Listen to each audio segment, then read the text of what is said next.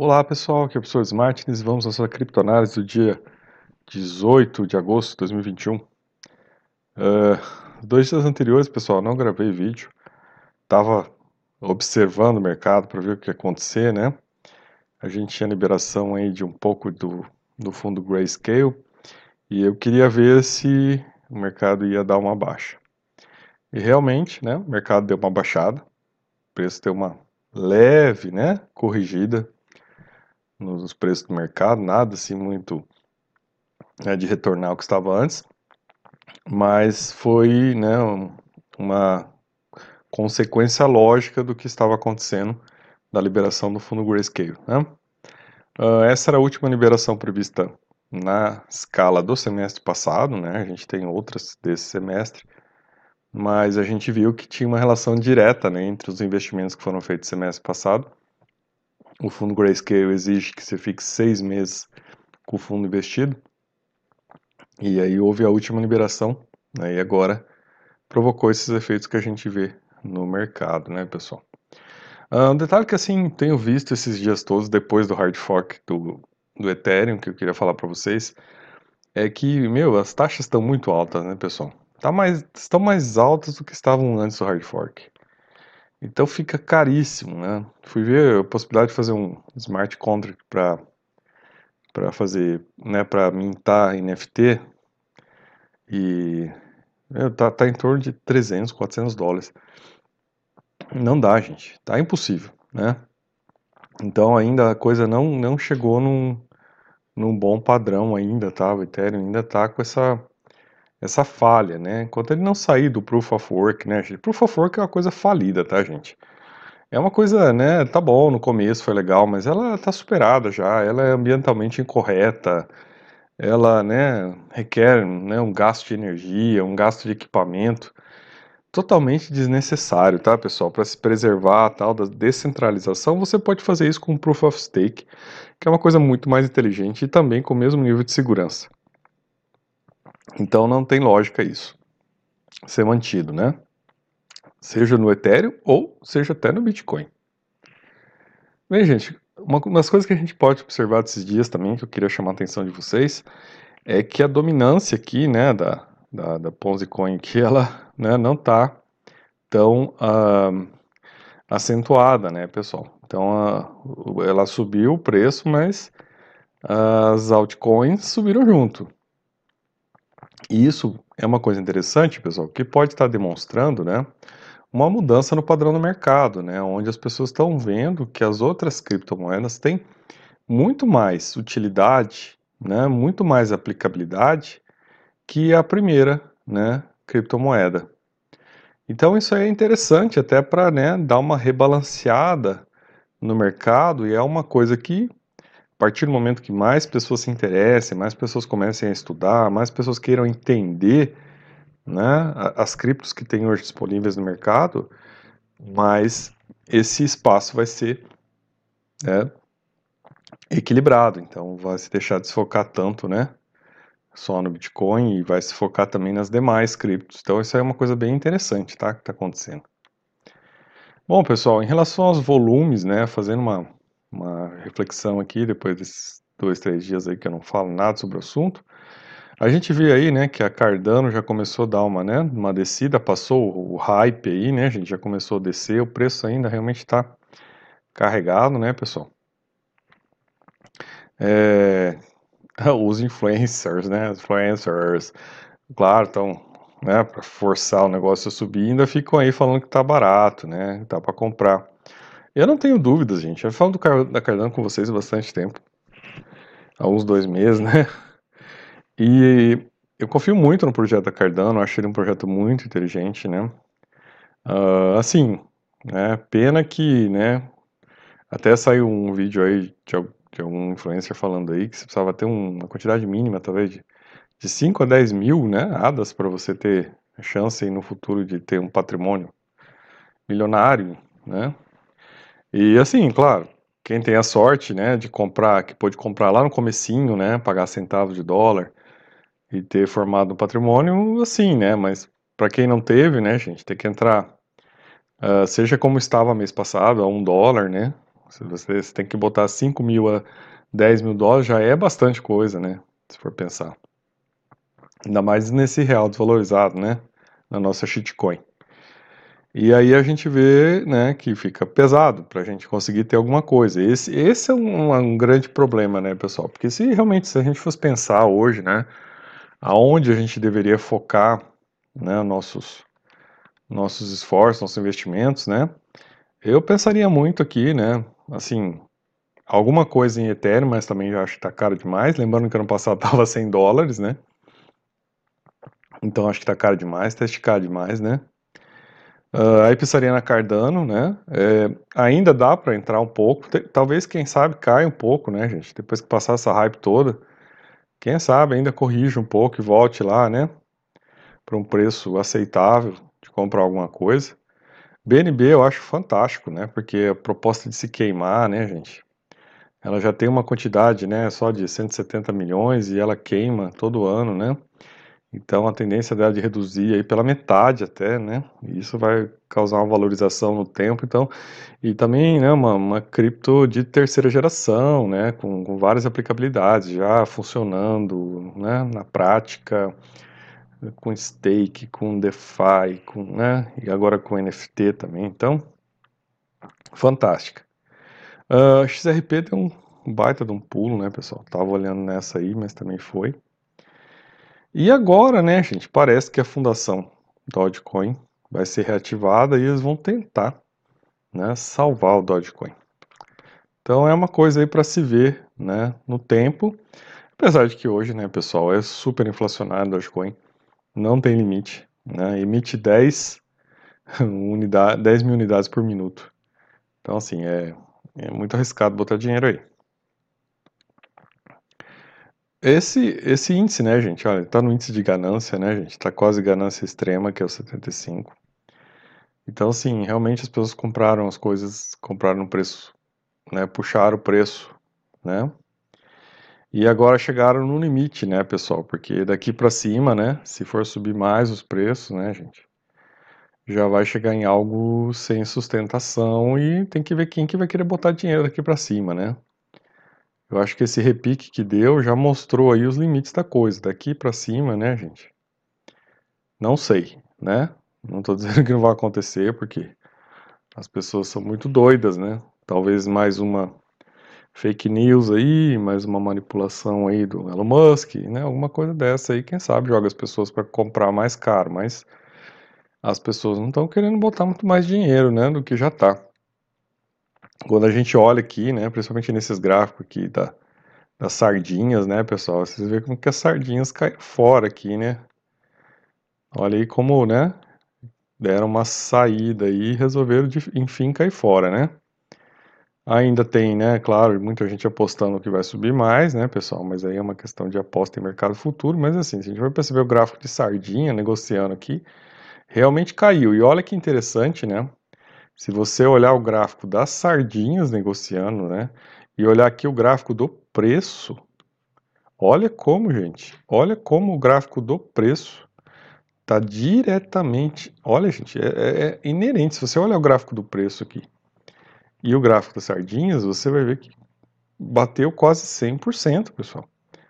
Talvez esse pico aqui, ó, que, que tenha sido provocado com alguma né, baleia aqui entrando junto, mas fora essa parte aqui, pessoal, né, olha lá, olha, desceu, subiu, a gente vê o mesmo gráfico que está aqui embaixo, da né, na atuação das sardinhas de compra ou, ou saída no mercado, com o gráfico do preço do Bitcoin. Então, quem jogou esse preço né, para cima foram as sardinhas. Então, elas fizeram o mercado chegar nesse valor, né? E agora elas pararam, né? Pararam, talvez né, tenha ficado caro, ou talvez as mentiras, as fake news já não, não estejam né, circulando mais, mas agora deu uma parada, né?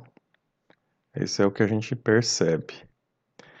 Aí, claro, né, pessoal, os dados, toda a atenção da mídia, né, até as, as, né, os canais econômicos aqui, Financial Times, Bloomberg, Wall Street Journal, todo mundo focado na questão do Afeganistão, né? Talvez isso esteja uh, uh, chamando a atenção de todo mundo, é uma coisa realmente séria, né, pessoal, o que aconteceu, é uma crise humanitária, né, mas é uma crise que também, né, é importante que a gente olhe para isso, né, com um olhar de, por exemplo, né, se você está numa situação dessa, é muito mais inteligente que você, né, guarde seus recursos em criptos do que em ouro ou no banco, né, a gente viu detalhes de que as pessoas estão querendo sacar dinheiro no banco e não conseguem, então, né, muito mais ali para uma pessoa que tinha aquilo em cripto, né, de ter a possibilidade de ter saído. E assim, né, gente, questão de antecipação, né?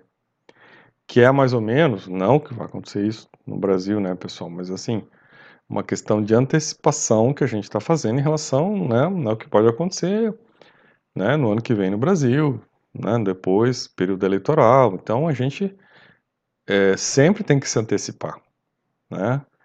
E você fazer algum portfólio defensivo em cripto é importante para a defesa do seu patrimônio, né? Até porque as criptos são cotadas em dólar, né? Claro que você tem a questão do impermanent loss, né? Quer dizer, uh, impermanent loss no sentido de que os preços do mercado podem chegar no bear market forte ano que vem, né? E os preços descerem lá embaixo. E aí, se você comprou agora, por exemplo, né? Tá querendo comprar na média, fazendo uma média de preço, pode ser que ano que vem você tenha menos dinheiro né? Só que aí é aquilo, você tem que segurar, né? Aí você tem que fazer o hold mesmo. Né? E aí olhar para um bear market né, como uma oportunidade né, de fazer mais acumulação ainda. Né? Aí sim, bear market, gente, é o momento certo. Né? O próximo bear market, eu acho que é o momento certo para se fazer isso. Né? Que ele dure aí, né? se o próximo bear market começar ano que vem, que ele dure, né? Aquela previsão de quatro anos de um bear market. E isso condiz mais ou menos com uma expectativa que a gente pode ter aí, né? De criar uma sustentabilidade no médio prazo, né? Comprando coisa boa no bear market, né? Comprando né, Ethereum, comprando ADA, comprando Solana, comprando né, coisas boas que a gente né, sabe que valoriza, BNB, e para você poder se proteger, né? E aí você tendo uma, uma, né, uma, uma base dessa, no próximo, né, bull market você vai junto, né? Aí você sobe e se der tudo certo, você, né, se for o caso, até você vê que está muito bom, você até realiza, coloca isso, né, em outro, em outro investimento mais, mais tradicional, mas esse é uma possibilidade que tem que se olhar, né, pensando que as coisas podem dar errado, né, gente? Qualquer lugar as coisas podem dar errado, né, pessoal? E a antecipação, né, gente, é uma coisa antifrágil, né? É, para você ser antifrágil, você tem que antecipar o que pode dar errado, né? O, o tal do cisne negro, né? Que o Nassim Taleb fala. E você tem que fazer antecipação.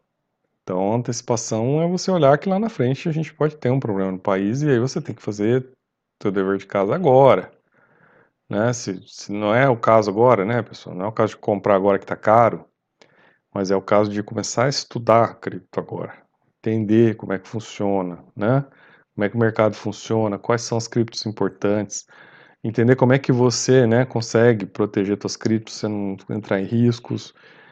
E, claro, sempre monitorando esse mercado para que na hora que chegar lá, ó, né, lá no próximo bear market, aí você consiga fazer uma entrada com preços baratos, né? E ter uma chance realmente de, de acumular algo para que na hora que subir aquilo, né, realmente vire um valor né, interessante. Uh, aí, né, pessoal, olha aí, né? O discurso, né, do, do, do João Bidê lá, né? Prova que ele é o presidente do caos, né, gente? Então, assim, né? Até ele cita uma frase aqui, né? Quando você estiver em um buraco fundo, pare de cavar. Mas não é isso, né, que o João Bidê está fazendo, né? O João Bidê, ele realmente veio para, né, parece que ele é o Thanos, né? Ele veio para destruir tudo, né? Para gerar inflação, para imprimir mais dinheiro, vai aumentar todas as despesas, não está nem aí com gasto, né? Não está nem aí. Está fazendo tudo torto, né? Fez tudo torto lá no Afeganistão. Claro que a culpa não é só dele, é do, do anterior também, né? Do Trump também tem responsabilidade nisso. Mas é isso que a gente tem que olhar, né, pessoal? A gente tem que olhar sempre para o Estado, né? Para esses cabeças de prego, né? E sempre desconfiar desse povo, né, gente? Nunca, nunca manter muita confiança nesse povo, porque, né? É, eles nunca vão acertar, né, gente? É essa a questão. Então, você ficar né, à mercê dessas pessoas é um erro, um erro grave, né, que você deve corrigir a partir de agora.